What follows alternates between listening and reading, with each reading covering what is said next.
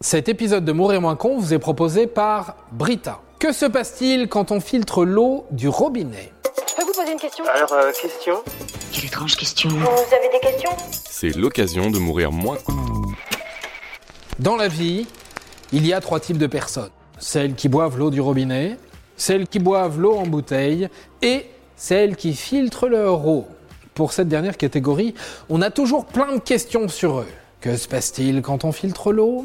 Est-ce que c'est vraiment meilleur pour la santé? Est-ce que ça coûte plus cher? Et surtout, bah, est-ce que ça change vraiment tant que ça? Eh bien, ne bougez pas, je vais tout vous expliquer. Ça ne vous fait rien, monsieur Delafoy, j'aimerais bien avoir une petite explication.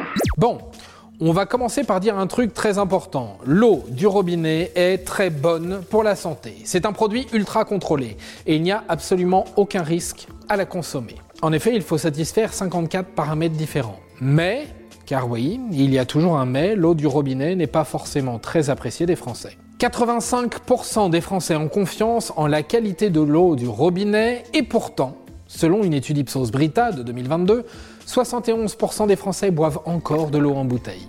Comment expliquer un tel écart entre la confiance et la pratique? Les gens doutent un peu de la qualité et de ce qu'il peut y avoir dans l'eau du robinet alors qu'elle est parfaitement potable et très contrôlée. Alors comment est-ce qu'on explique tout ça? Eh bien il y a un responsable principal derrière, le goût. Oui, très souvent on entend ça a un goût, l'eau du robinet a un goût. Et ils ont raison. Mais qu'est-ce qui se cache derrière ce goût qu'on a envie d'éliminer ou bien de filtrer? Mon eau, sans me vanter, c'est la meilleure du coin pour la soupe et pour le perniflard. L'eau du robinet qui arrive chez vous est très contrôlée, ça je vous l'avais déjà dit. Et pour la rendre potable, pour tous, elle est traitée.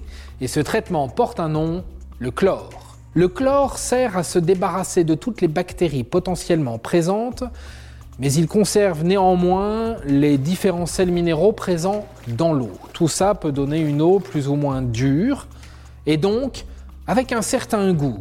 Voilà en gros pourquoi l'eau a un goût. Du coup, de plus en plus de gens filtrent leur eau, et ça a plusieurs gros avantages, genre trois gros avantages. Avantage numéro 1, ça améliore grandement le goût. Ça améliore le goût de l'eau nature.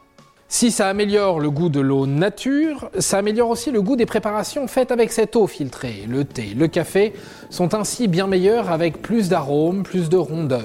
De même pour les pâtes, par exemple. Comment ce petit miracle se produit? Le filtre d'une carafe permet de retenir un bon nombre d'éléments. Le chlore, on l'a déjà dit, mais aussi des résidus de plomb, de sable, de tartre, etc. Bref, un petit cocktail qui peut altérer le goût. Ça filtre, mais ça n'impacte pas le corps sur nos besoins journaliers, comme le confirme Mélanie Viltard, docteur de l'Institut européen d'expertise en physiologie. Je cite Un régime alimentaire équilibré couvre les besoins journaliers recommandés en magnésium et en calcium. Une réduction du taux de calcium et magnésium dans l'eau filtrée n'aura pas d'impact significatif sur notre organisme. On est rassuré. Attention tout de même, une carafe filtrante ne pourra jamais transformer une eau non potable en une eau potable. Une carafe, c'est très cool, mais c'est pas magique non plus. La magie, ça n'existe pas. Avantage numéro 2, c'est plus économique. Ah Oui, pour beaucoup, une carafe filtrante, c'est des frais en plus, alors que ce sont des économies en réalité. Si on compte l'achat de la carafe et les filtres à changer régulièrement, le chiffre reste hyper parlant. L'Union des professionnels du traitement de l'eau indique que le litre d'eau filtrée revient à moins de 7 centimes d'euros, soit 2 à 3 fois moins cher qu'une eau de source, qui est entre 14 et 20 centimes le litre, et 5 à 6 fois moins qu'une eau minérale, qui est entre 35 et 40 centimes le litre. Par les temps qui courent, c'est plutôt pas mal. Avantage numéro 3, c'est plus écologique. Last but not least, l'écologie. Filtrer son eau, ça signifie ne plus acheter de bouteilles en plastique à usage unique. Faisons rapidement le calcul. Un an d'eau filtrée, c'est environ 800 bouteilles en plastique économisées. La France est le cinquième plus gros consommateur de bouteilles d'eau en plastique à usage unique dans le monde. On en consomme 25 millions par jour. Imaginez l'économie et les effets immédiats pour la planète si on filtrait un peu plus. De plus, un litre d'eau filtrée, c'est 25 fois moins de CO2 rejeté, car l'eau filtrée n'a pas besoin d'être produite ni transportée, elle est directement à la maison. On pourrait presque dire du producteur au consommateur. Autre point important, une eau filtrée aide aussi à garder en santé vos appareils électroménagers, car ils s'entartrent moins. Du coup, ils ont une durée de vie plus longue. Du coup, vous consommez moins souvent. Et ça, eh ben ça, la planète adore. Et votre dos aussi, car vous n'aurez plus apporter de pack d'eau.